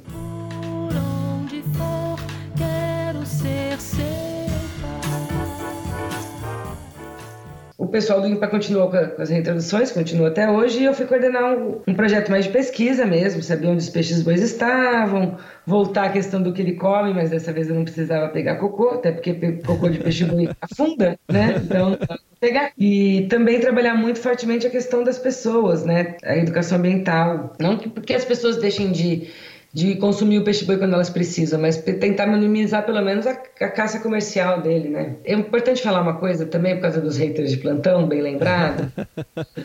Quando a gente fala de caça de subsistência na Amazônia, ela é uma questão ainda polêmica bastante, que muitas pessoas evitam falar dela, mas que a proteína animal, né, que vem da caça de subsistência na Amazônia é super importante para a sobrevivência das pessoas. As pessoas, não é igual eu falei no, começo do meu relato da Amazônia, que elas vivem na floresta e da floresta, elas precisam disso. Que é muito diferente do que recentemente foi colocado em pauta nas mídias sociais, da- do retorno da caça, que vamos legaliza- legalizar a caça, que essa é uma caça esportiva, é uma caça de lazer, onde pessoas que têm equipamentos super tecnológicos, ou seja, que tem dinheiro para comprar carne cara, que não precisa da caça para se alimentar, mas que quer caçar por lazer e por esporte, que é muito é bem diferente. É importante a gente deixar bem claro a diferença das duas formas de caça, que é uma caça para alimentação, para sobrevivência, para dar comida para os filhos, e a outra caça é para o cara se divertir do mesmo jeito que ele vai para balada tomar uma cerveja, ele vai para o mato matar bicho, né? É bem diferente. E acho que é legal a gente deixar isso né, bem claro do que a gente está falando, né? Eu lembro quando eu fui, eh, também visitei lá o Baixo Rio Negro, você passa oito horas num barco, cara, pra ir pra qualquer lugar. Isso aí. Assim, pra, pra ir pra outro vilarejo, né? Então não é uma coisa assim, por que que vocês não, não vão na, comprar carne no açougue, sabe? Você não tem açougue. Não tem açougue, caramba. ah, por isso você não pesca. Eu acho isso uma hipocrisia tão grande. É porque peixe é uma cenoura que nada, né? Exatamente. Eles pescam também. Não, o peixe é a Pô. principal proteína. É, mas assim, ninguém se incomoda, né, com a pesca, porque n- é, não tem pelo, não é bonitinho, né, tem escama. É, não tem calor, não tem calor no corpo. Eu prefiro no quentinho. Mas o peixe que é a principal proteína, né? A principal fonte de proteína das comunidades ribeirinhas da Amazônia é o peixe. A caça é muito importante, mas não é a principal. Eles caçam, eles pescam muito mais. E também não é assim, é- tem os eventos de caça, vamos caçar, mas tem muita aquela caça oportuna. O cara tá na hora, na roça dele, passa uma, uma cutia, passa um tatu, opa, né? Tem carne na, na mesa hoje. E tem também, o pessoal sai, vou caçar hoje, também tem isso, né? Mas não é só assim, tem essa coisa também também de espontânea, opa, apareceu, pum. Oportunística, né? É, oportunística, exatamente.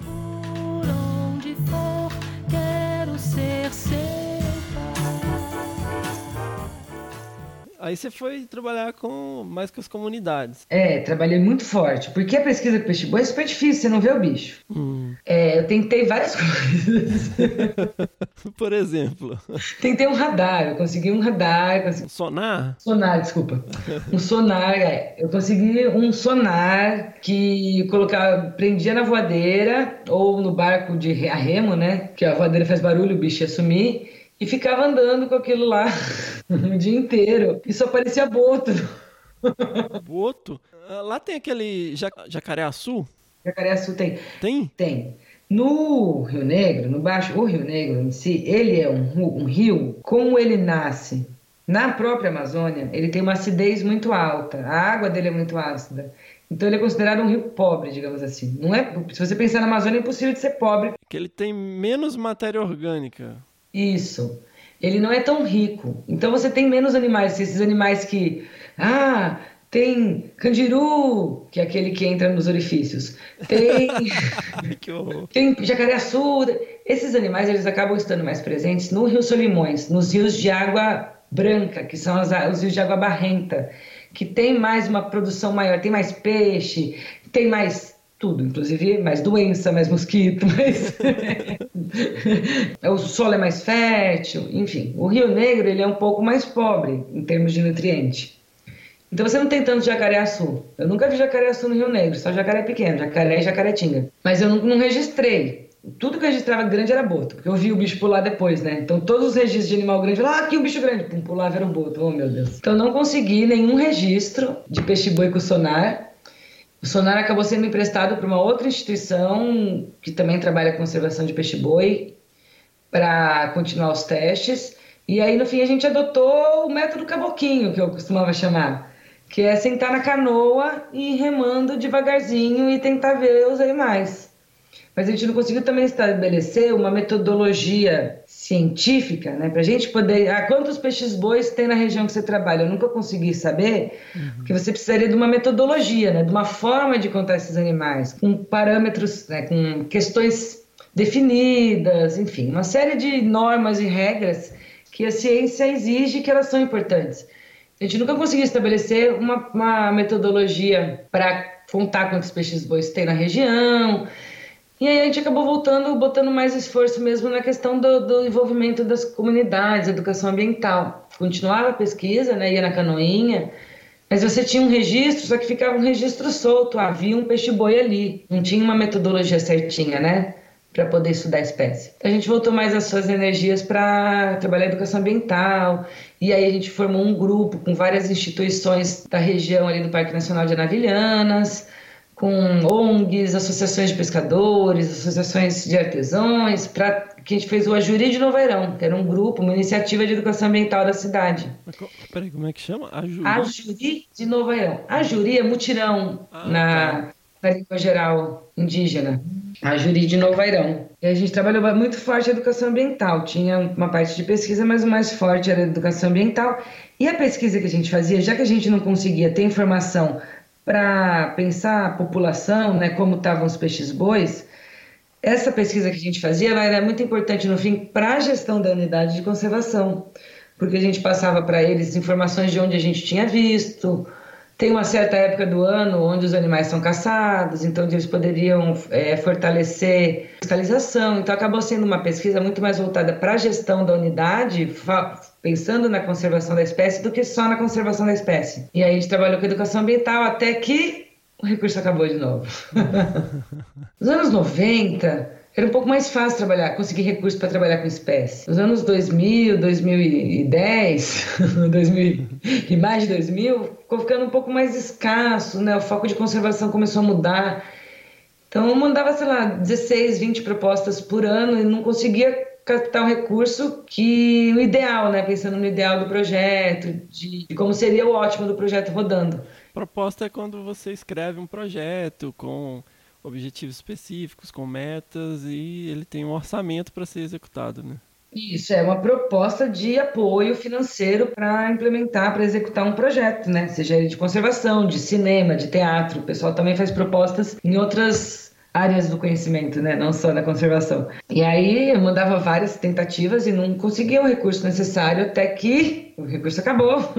é, eu continuei como coordenadora voluntária, digamos assim, do projeto Peixe Boi. Ele, ele continuou acontecendo até 2016 com uma pesquisadora local e o, assistente de campo, com apoio bastante do, do, do Parque Nacional de Navilhanas. Mas eu era uma coordenadora voluntária, eu não tinha salário mais pelo projeto. É, é, aí que você vê também, né, o quanto que a pessoa é comprometida, né, com o trabalho, assim, que não tá, é, não é um emprego, né? Exatamente. É projeto de vida, né, também. Está cada vez mais difícil, né? Hoje a gente vê é, grandes pesquisadores, né, em outras áreas, porque o pessoal que trabalha com bicho é mais bicho grilo, né, mas pessoal da física, né, das ciências mais exatas, da medicina, né, da genética, tudo embora do país, porque agora não é nem a questão de investimento em conservação, investimento em ciência e tecnologia, né? Exatamente, que tá baixíssimo. Você, meu caro, que acha que seu dinheiro jogado no lixo, pega o seu smartphone e joga no lixo. Porque isso aí é ciência e tecnologia. Cada pecinha desse negócio aí é ciência e tecnologia. Provavelmente, um condutor que faz com que essa porcaria pegue um sinal 3G ou 4G foi tese de doutorado de alguém. É, exatamente. Mas é, a tecnologia do iPhone inicialmente veio da ciência da universidade, né? Da pesquisa universitária. É, muita Então- coisa vem do investimento das empresas em tecnologias, mas Sim, elas, elas sim. prospectam profissionais dentro do meio acadêmico. Exatamente. Aqui no Brasil, é, a gente depende muito de dinheiro governamental, né? Uhum. Enfim, mas É, enfim. enfim. Aí o Museu Nacional pega fogo. É, museu pega fogo, ai, meu Deus. É, o museu pega fogo e fica todo mundo, oh, mas o que aconteceu? Ó, o que aconteceu? Esse investimento em ciência e tecnologia também, em educação, que não tá. Que grande surpresa, olha, quem poderia imaginar? É, né? corta tudo, corta tudo e putz, né? Precisava de dinheiro para fazer manutenção, nossa. É. Nossa, nem imaginava. Por onde for, quero ser seu Pois então, aí eu, né, o recurso acabou, eu tinha que continuar a minha, a minha missão, meu projeto de vida.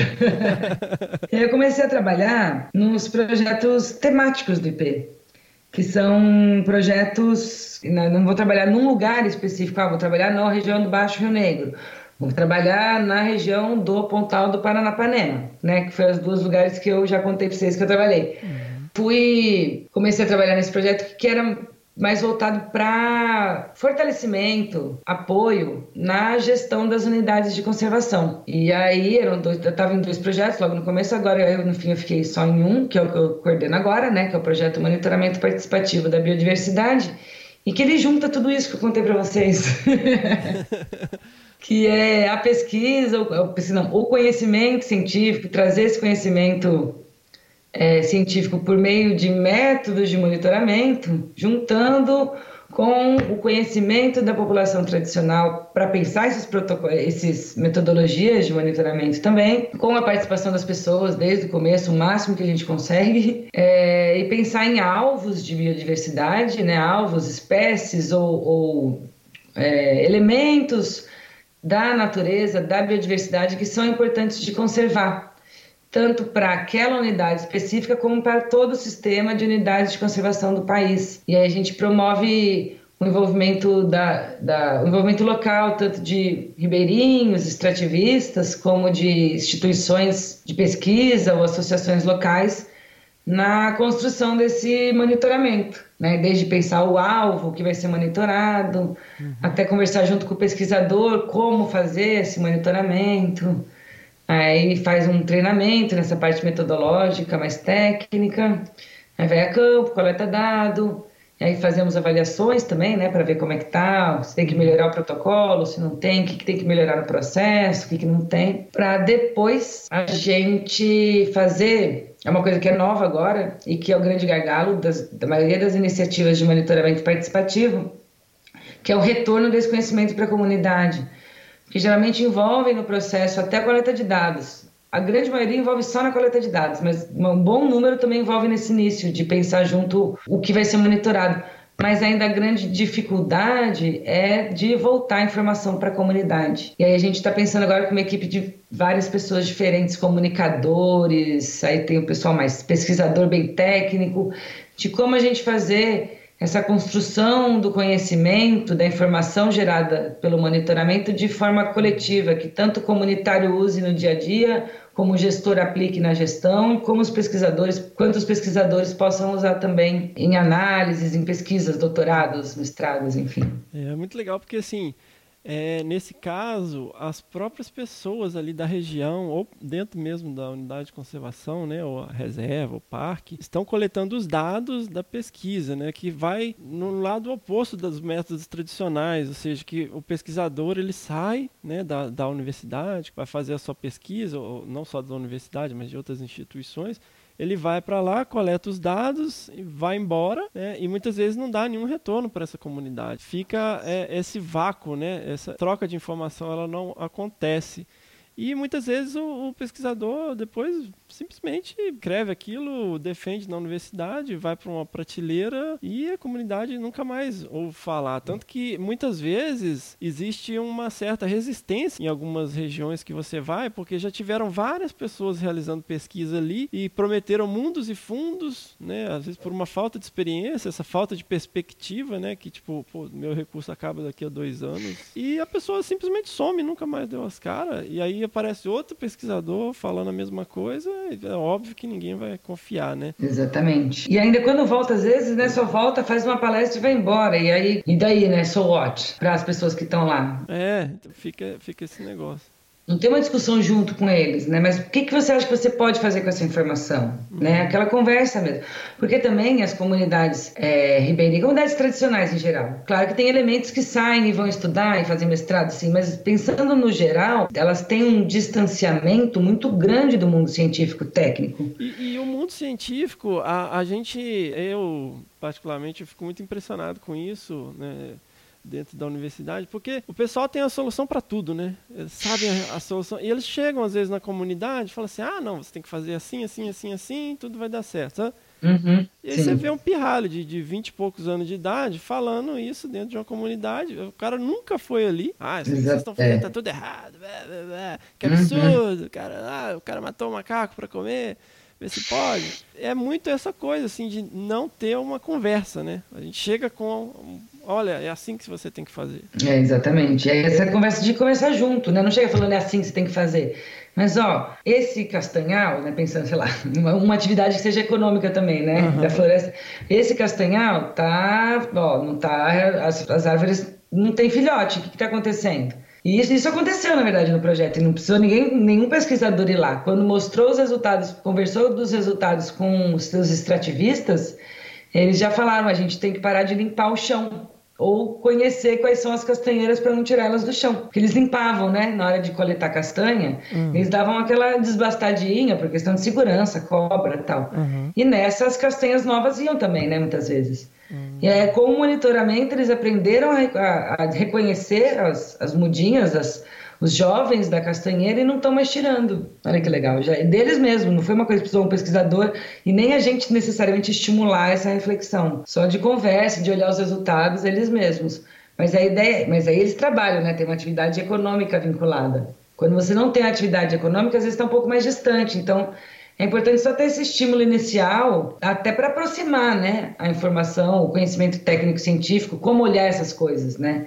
Saber interpretar não é uma coisa simples. A gente fez faculdade, mestrado, doutorado, enfim.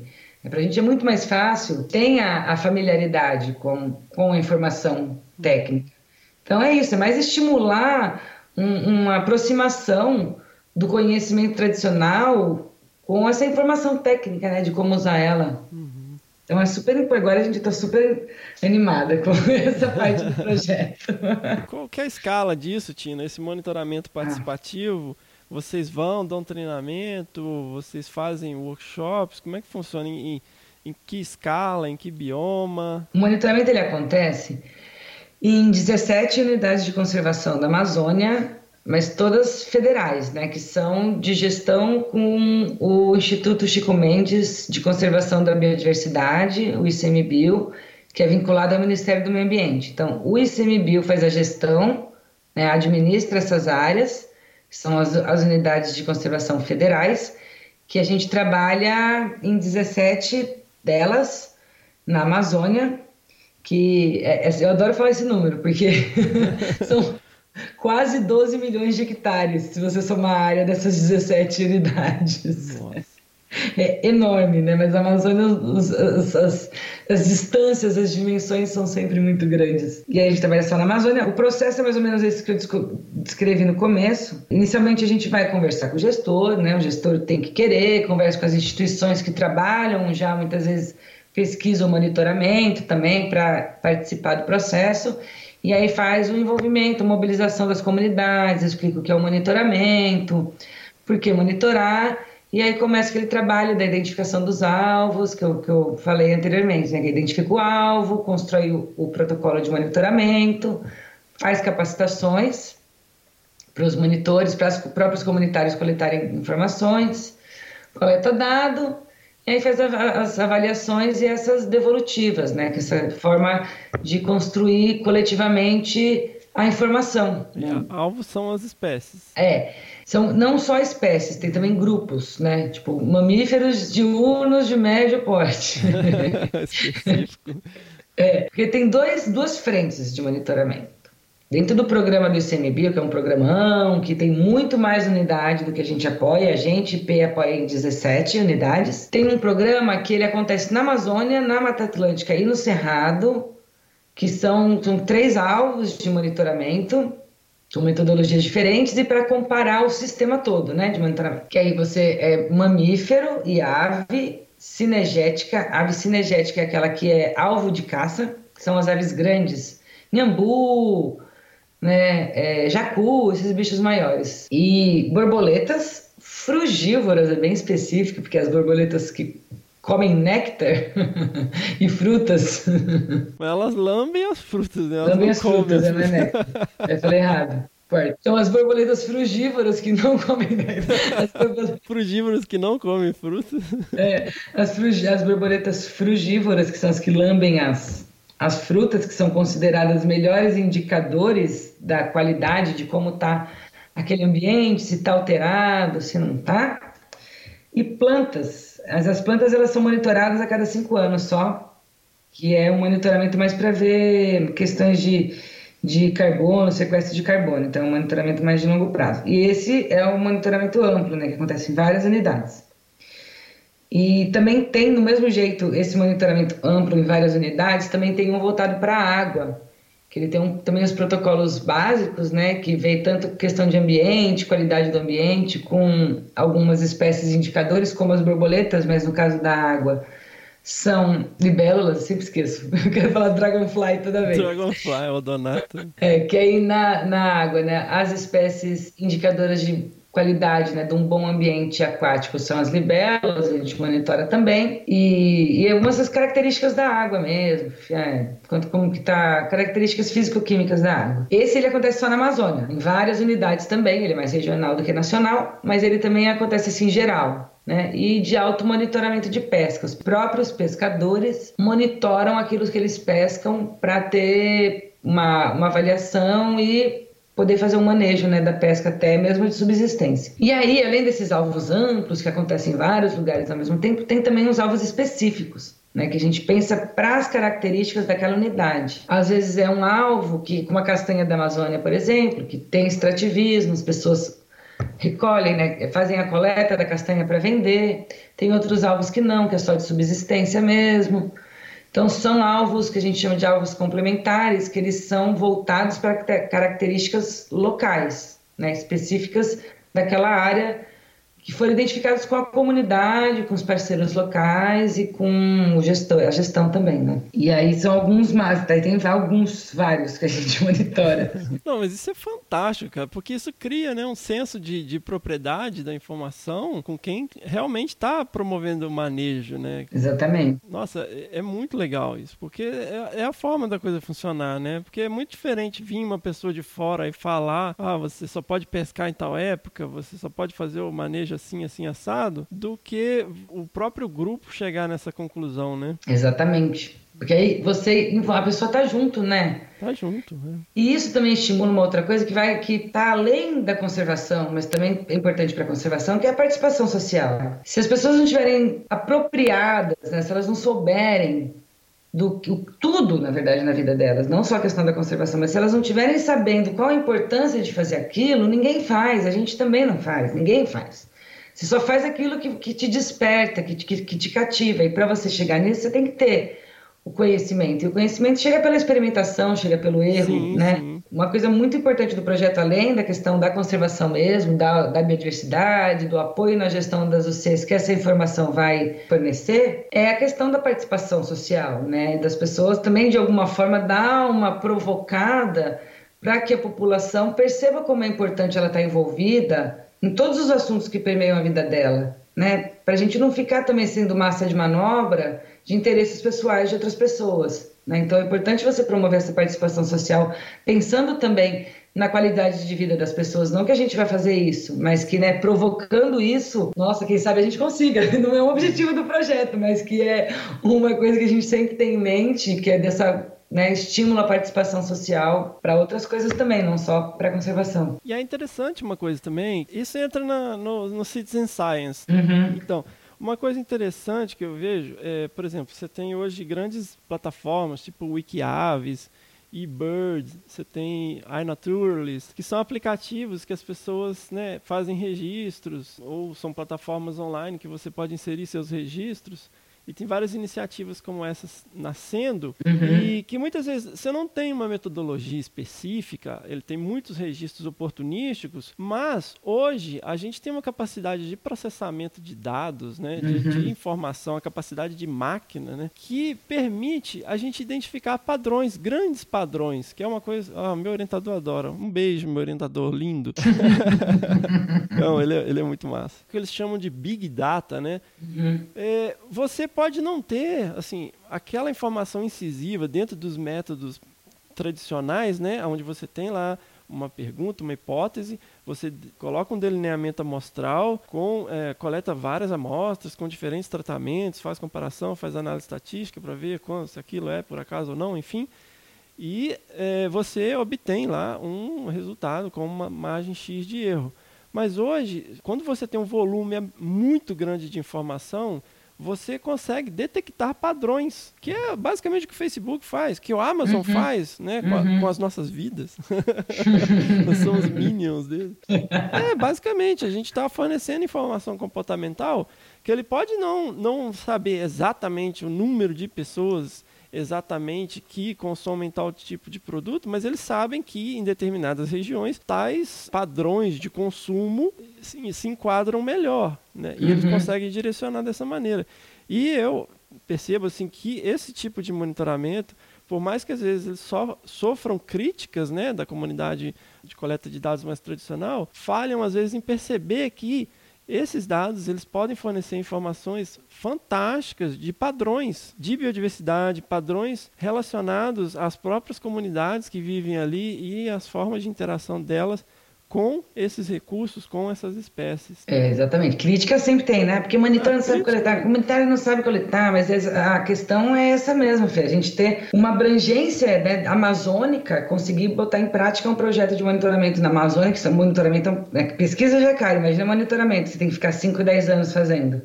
Ou mais, né? Que a ideia desse monitoramento é ser de longo, longuíssimo prazo.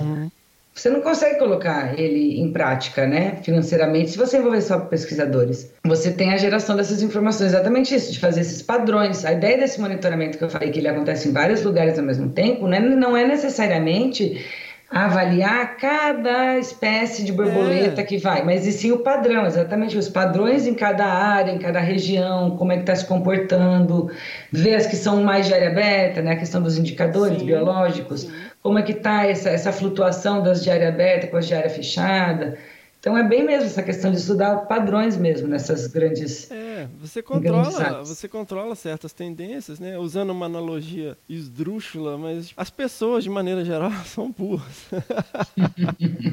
mas você tem gente maluca de todo jeito, né? De perto ninguém é normal, mas Sim. de maneira geral, né, a gente vive numa sociedade, né, comparando aí com sociedades do passado, né, que o genocídio era uma terça-feira qualquer, Uhum. era uma coisa normal. Sim. De maneira geral, você tem um padrão né, social, em alguns aspectos, independente de religião ou cultura, que fazem sentido. E a gente detecta isso, por mais que você tenha pessoas que fogem desse padrão. Então, por mais que você tenha alguns comunitários que às vezes não têm ali uma, uma capacidade. é, técnica, um envolvimento tão grande que ele possa ter um grau de confiabilidade muito alto, você vai ter muitos outros que têm. né? E isso gera um padrão. O problema é quando você tem poucas pessoas fazendo isso. Mas se você tem um grande número de pessoas, de maneira geral, você vai gerar informações interessantes.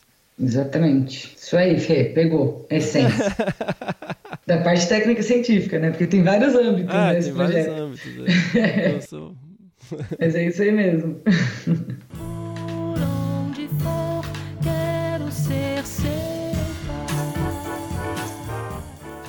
Ô, Tina, Hum. quem quiser saber mais sobre o seu trabalho, sobre as suas né, iniciativas que você está envolvida, as instituições com que você está envolvida, faz um jabá aí, um- onde que pode te encontrar? no site, no website do, do IPE, Instituto de Pesquisas Ecológicas, e a gente também está lançando alguns vídeos do projeto.